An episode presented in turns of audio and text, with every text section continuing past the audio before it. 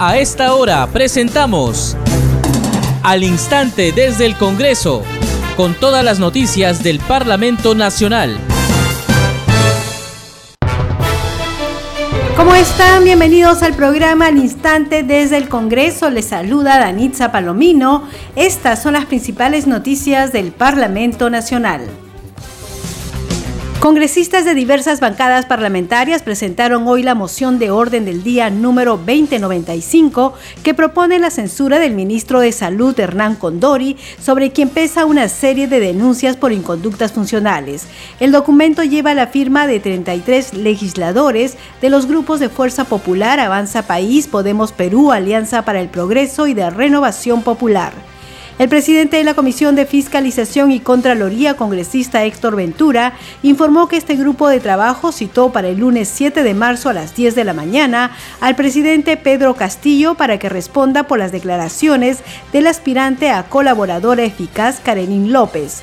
Por la investidura del jefe de Estado, la comisión se trasladaría a Palacio de Gobierno para tomar el testimonio. La Comisión de Energía y Minas aprobó proponer la modificación del artículo 82 del Decreto Ley de Concesiones Eléctricas para proteger a los usuarios en los procedimientos de reclamos que efectúen ante las empresas prestadoras del servicio público de electricidad. La Comisión de Pueblos Andinos citará al Premier Aníbal Torres para que informe sobre el conflicto de agricultores en Huánuco y Ucayali. Usted está escuchando al instante desde el Congreso.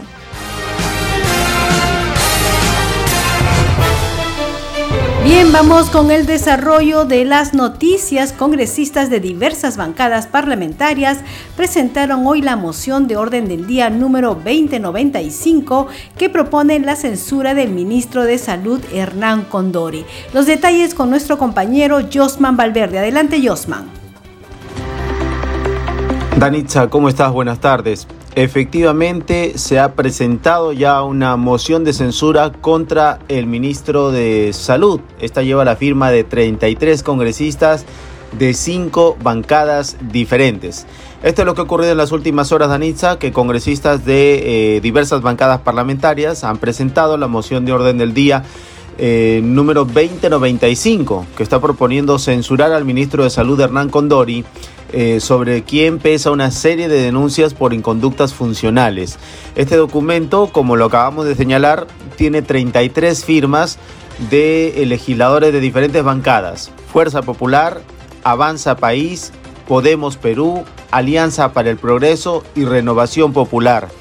Eh, en los considerandos de este documento se está precisando que la interpelación o la presencia del ministro para informar ante el Pleno, tal como señala el artículo 68, no puede interpretarse como un paso previo para ejercer un mecanismo de control político que está regulado por la Constitución, sino como una facultad de los congresistas. Estos son los hechos que están sustentando la moción y además en ellos se menciona que desde su designación como titular del sector, se han realizado manifestaciones públicas del Colegio Médico del Perú y otros testimonios en distintos medios de comunicación que están relacionados a la falta de idoneidad del ministro para ejercer eh, este cargo que es importante y en un sector sobre todo sensible para la población en el marco aún más eh, de esta pandemia que eh, afecta al país y al mundo entero. Eh, otro aspecto por considerar es que el Colegio Médico ha solicitado también públicamente la renuncia del ministro de Salud por haber contravenido el estatuto del Colegio Médico al promover abiertamente y de manera ilegal el ejercicio de la medicina a través del uso engañoso de preparados que no tienen evidencia científica. Se menciona además que el ministro Condori tendría denuncias de orden penal por presuntas inconductas funcionales cuando se desempeñaba en cargos públicos, como es el caso de un proceso penal abierto en la Fiscalía Anticorrupción de la Merced y también inconductas de carácter administrativo que la Contraloría ha detectado. Por ello eh, se ha presentado esta moción y solo indicar ya para concluir Danitza que eh, el artículo 86 del reglamento del Congreso señala con respecto a las mociones de censura que se debate y se vota entre el cuarto día y el décimo día natural después de su presentación, es decir, después de hoy, y su aprobación requiere el voto de más de la mitad del número legal de miembros del Congreso. Esta es la situación, este es el documento que se ha presentado de parte de cinco bancadas que lleva la firma de 33 congresistas y eh, vamos a regresar contigo estudios para más noticias. Adelante, buenas tardes. Muchas gracias, Josman Valverde. Vamos efectivamente con más noticias.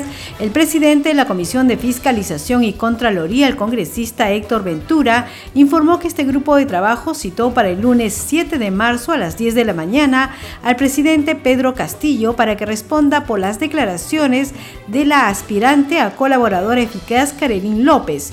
Por la investidura del jefe de Estado, la comisión se trasladaría a Palacio de Gobierno para tomar el testimonio. Vamos a escuchar el informe de la multiplataforma del Congreso de la República.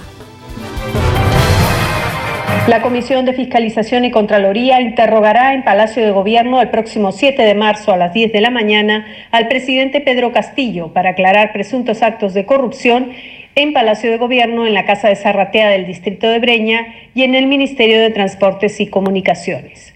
También acordó citar a los testigos, ahora en calidad de investigados, Bruno Pacheco, exsecretario presidencial, Fray Vázquez Castillo, sobrino del presidente de la República, y la empresaria Carolín López, en el marco de la investigación por las reuniones supuestamente clandestinas realizadas en la actual gestión gubernamental. La presidencia informa que el día de hoy se cursará el oficio al presidente de la República convocando a rendir su manifestación testimonial ante esta comisión para el día lunes 7 de marzo a horas 10 de la mañana.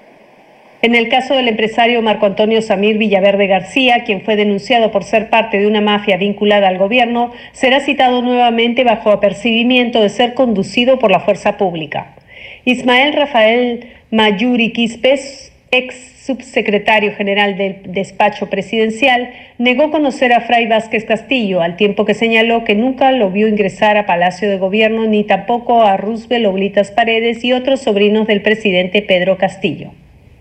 A su turno, la empresaria Silvia Barrera Vázquez, quien visitó Palacio de Gobierno, aseguró que no tiene relación con el presidente Castillo y que no es de su entorno. Fue luego de afirmar que conoció al exsecretario de la presidencia, Bruno Pacheco, en la segunda vuelta electoral y que su acercamiento fue social.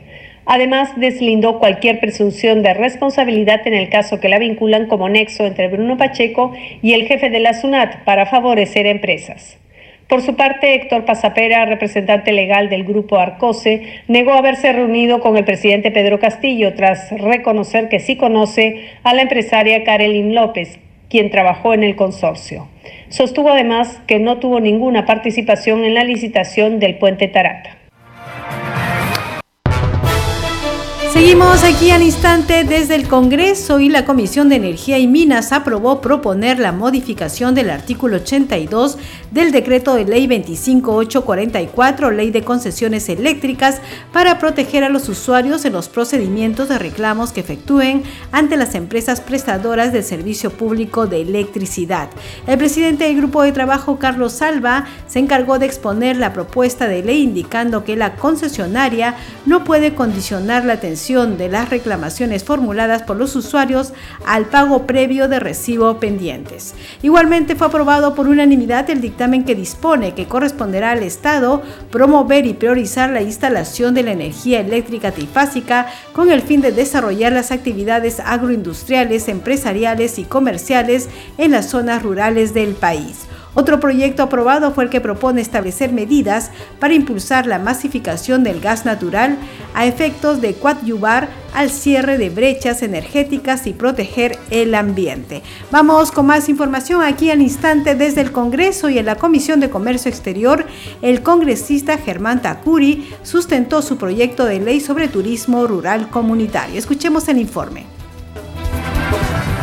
Con el fin de reducir la pobreza y reactivar la economía social, formalizando y reconociendo a las comunidades rurales, estableciendo mecanismos para fomentar dicho sector, el congresista Germán Tacuri sustentó el proyecto de ley de su autoría sobre turismo rural comunitario. Fue ante la Comisión de Comercio Exterior y Turismo, donde indicó que el desarrollo del turismo rural con el protagonismo de las comunidades fomentará la identidad local de cada región, así como el intercambio intercultural con los visitantes nacionales y extranjeros que se fomentará el respeto por el patrimonio natural y sociocultural de las regiones y se elevará los estándares de calidad en la prestación de los servicios turísticos. Preserva las costumbres y fomenta el folclor de la comunidad, manteniendo vivo su dialecto y formas de vida de una región o territorio para el conocimiento de los visitantes. Previamente, el congresista Luis Ángel de Aragón sustentó su proyecto de modificación de la ley del boleto turístico para dar viabilidad a su aplicación y establecer las condiciones que permitan la creación de boletos turísticos en los distintos departamentos del país, la distribución de los ingresos a las zonas, monumentos arqueológicos, museos y lugares históricos integrantes del patrimonio cultural de la nación, de propiedad pública y administrados por el Ministerio de Cultura, de manera que se promueva la conservación y acondicionamiento turístico de los mismos. No queremos ya un centralismo también, señor presidente. ¿Cuántos trabajadores es que el Ministerio de Cultura tiene en Lima? ¿Cuántos en Cusco y cuántos en las diferentes regiones del país? ¿Qué es lo que hace y cuáles son sus objetivos, sus metas? Bueno, será materia de otro debate, señor presidente, pero queremos la descentralización de los ingresos y esta es una forma importante para ello. Al respecto, Jean-Paul Benavente García, presidente de la Asamblea Nacional de Gobiernos Regionales, reconoció que se requiere captar fondos del boleto turístico para preservar los bienes turísticos y patrimoniales, a fin de mantener el ornato de la ciudad, fomentar la educación, cultura y deporte para preparar a la población a recibir adecuadamente a los turistas. Pidió incorporar al patrimonio natural en el boleto turístico para ampliar su función y atraer más turismo e involucrar al Ministerio del Ambiente. José Antonio Espinosa Huerta, director general de Políticas de Desarrollo Turístico del MINCETUR, coincidió con su propuesta.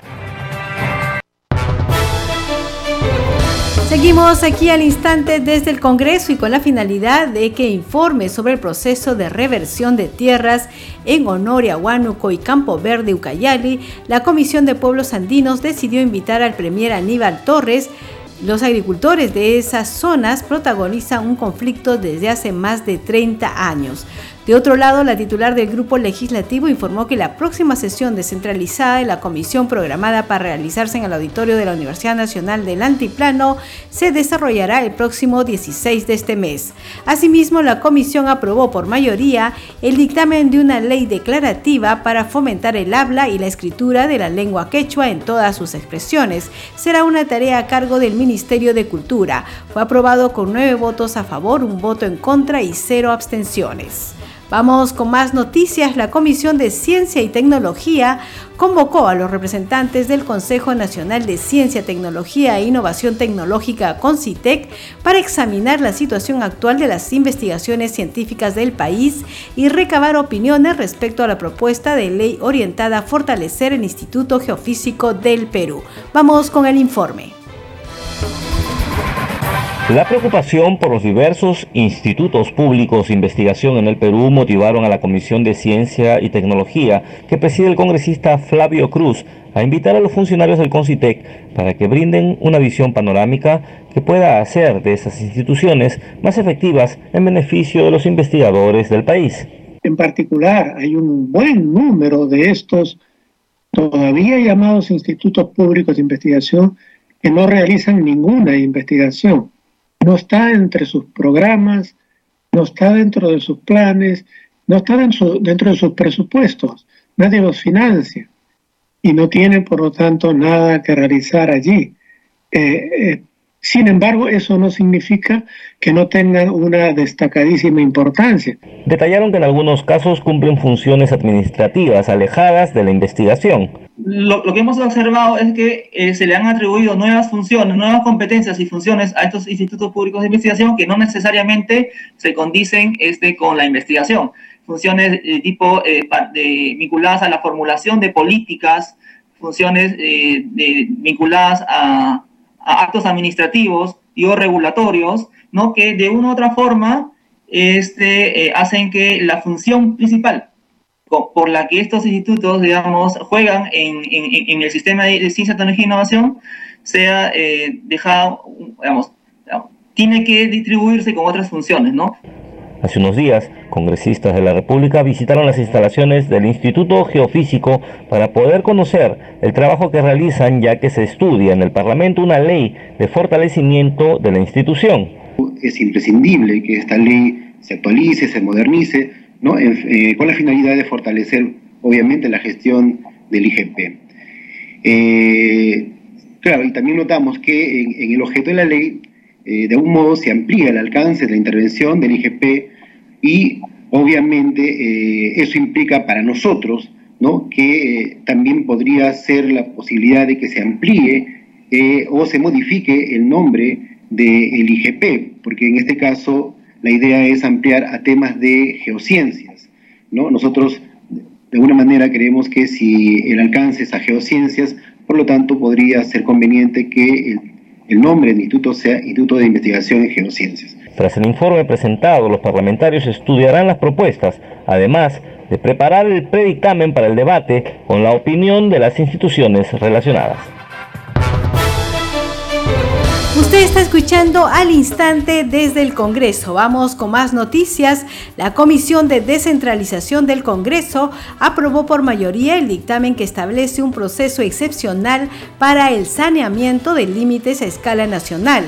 La iniciativa de autoría de la congresista Norma Yarro permite que la Secretaría de Demarcación y Organización Territorial de la Presidencia del Consejo de Ministros PCM pueda presentar una propuesta de marcatoria total o parcial a los gobernadores regionales y locales para que expresen su conformidad con los límites donde no existen controversias de esa naturaleza. Escuchemos el informe.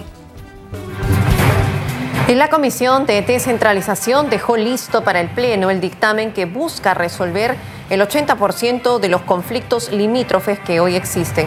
Esta propuesta plantea que sea el Poder Ejecutivo, mediante la Secretaría de Demarcación y Organización Territorial de la Presidencia, del Consejo de Ministros, el que proponga al Congreso los correspondientes proyectos de ley para el saneamiento de los límites.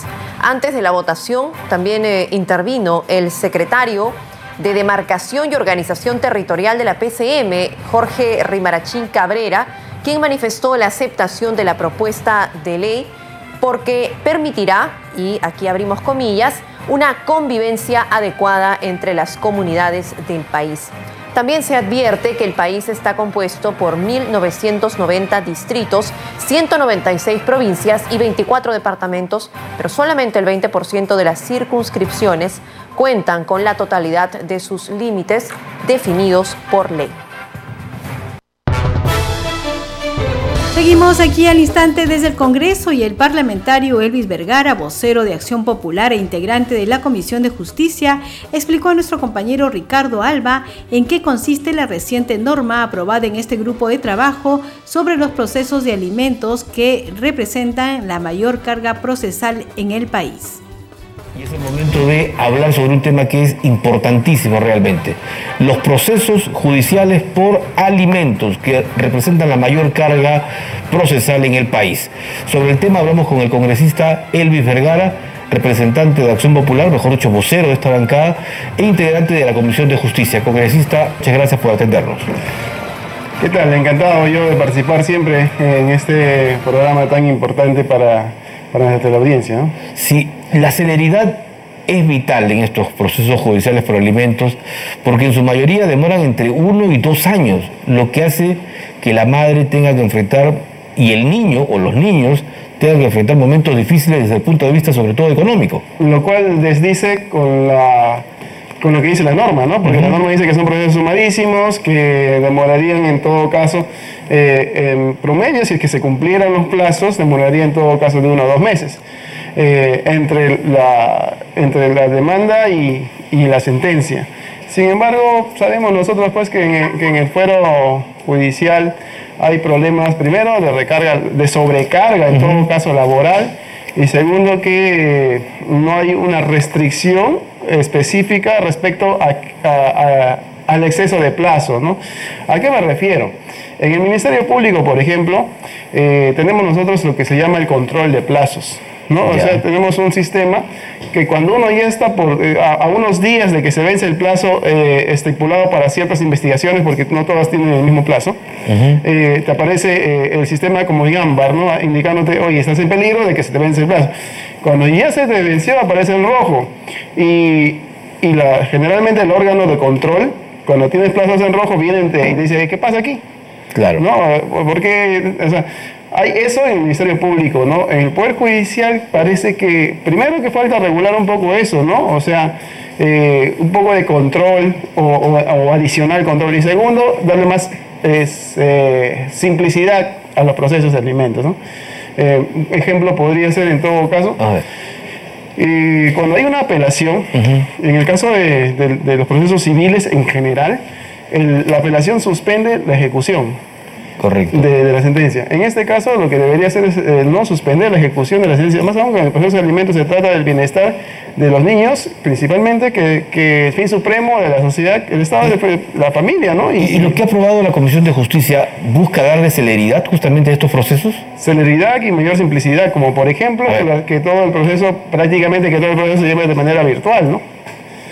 ¿No? Eh, pero en esto va a ayudar lo que se llama el eje, ¿no? El expediente judicial electrónico que entiendo va a sumarse también ahora a dejar, digamos, eh, el, tema civil para abocarse también al tema familia. Sí, aunque en el tema del expediente judicial electrónico hay un serio problema en provincias, porque acá puede funcionar bien, claro, de hecho que funciona, pero vayamos, ejemplo a mi región, que es Ucayali la provincia de Purús. Oh, es la frontera con Brasil. Es el emblema del abandono del Estado. en la provincia de Purús, por ejemplo, no tenemos internet, no hay fluido eléctrico permanente, eh, los equipos con los que se cuentan prácticamente son equipos es una precariedad enorme, ¿no? Claro. Eh, obviamente no es eh, la mayoría de, de, la sociedad que está en esta situación, ¿no?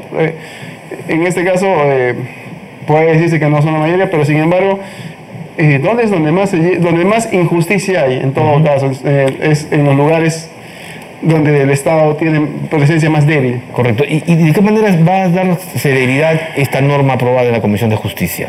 Como le decía, primero vamos a tener que modificar el tema de que eh, una, una, apelación no puede suspender la ejecución de la sentencia de ninguna manera. Correcto. Segundo, tenemos que darle, eh, todo, eh, todo tiene que ser de manera digital, todo tiene que ser de manera virtual. Eh, no puede haber un juez que te, que te, restrinja el derecho por el hecho de que quiera este, una audiencia presencial. y no solamente se trata del tema COVID, sino en adelante, porque ahorita estamos en un momento de excepción, ¿no? Pero cuando pase la emergencia sanitaria, que ojalá en estos días ya podamos dar por superado el tema de, la pandemia, pero cuando pase la emergencia sanitaria van a regresar a lo normal, lo, habitual, que es generalmente las audiencias presenciales. Así es. ¿no? Y nosotros queremos que eh, la excepción se vuelva una regla general, por lo menos en el tema de alimentos. ¿No? Y eso por un lado también, por otro lado, eh, hay algunos plazos que se están reduciendo, ¿no? Para que pueda ser de alguna manera más rápido eh, la, atención de esos, los niños. Bien, usted está escuchando al instante desde el Congreso por Congreso Radio, un Congreso para todos. Congreso en redes. Tenemos información con nuestra compañera Perla Villanueva. Adelante, Perla. Muchas gracias, Danitza, para informarte sobre las publicaciones en redes sociales de los parlamentarios. Alfredo Azurín Loaiza dice, pensionistas Policía Nacional del Perú, sostuve una reunión con los miembros de la Asociación Nacional de Pensionistas Policial Militar Grupo Coraje para recopilar información de los usuarios y buscar mejoras en la atención a los pensionistas, especialmente en salud para la familia policial.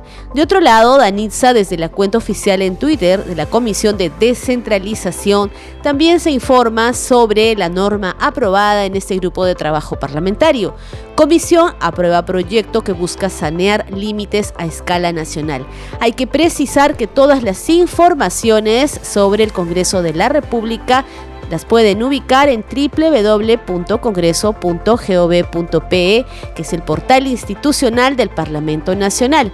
De la misma cuenta, Danisa, esta vez desde la cuenta oficial del Congreso de la República del Perú, se informa que la Comisión de Pueblos Andinos decidió citar al titular de la presidencia del Consejo de Ministros, Aníbal Torres Vázquez, a fin de que informe sobre el proceso de reversión de tierras en Huánuco, Yucayali, debido al conflicto que protagonizan los agricultores.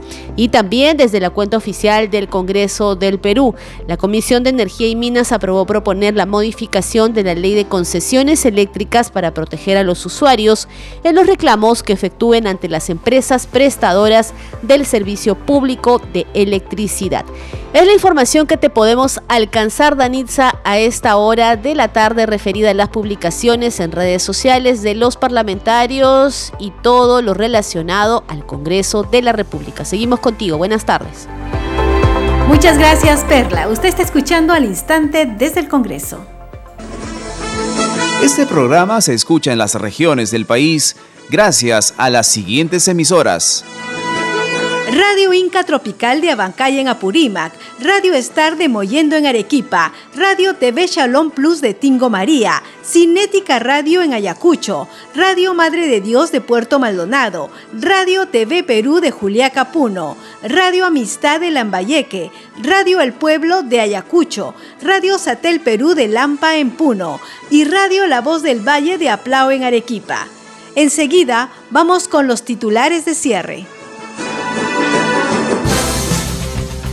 Congresistas de diversas bancadas parlamentarias presentaron hoy la moción de orden del día número 2095 que propone la censura del ministro de Salud Hernán Condori sobre quien pesa una serie de denuncias por inconductas funcionales.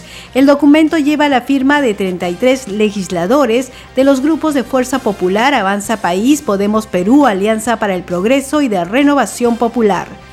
El presidente de la Comisión de Fiscalización y Contraloría, congresista Héctor Ventura, informó que este grupo de trabajo citó para el lunes 7 de marzo a las 10 de la mañana al presidente Pedro Castillo para que responda por las declaraciones del aspirante a colaboradora eficaz Karenín López.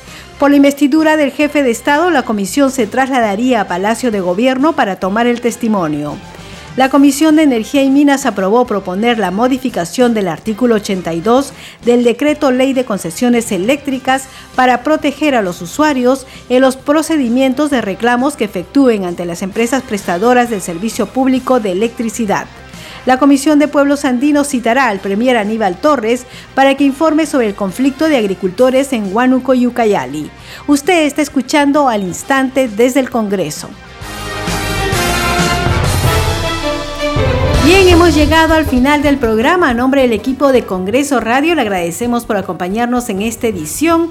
Estuvo en los controles Franco Roldán y en la conducción Danitza Palomino. Deseamos que tengan un buen día. Nos reencontramos mañana.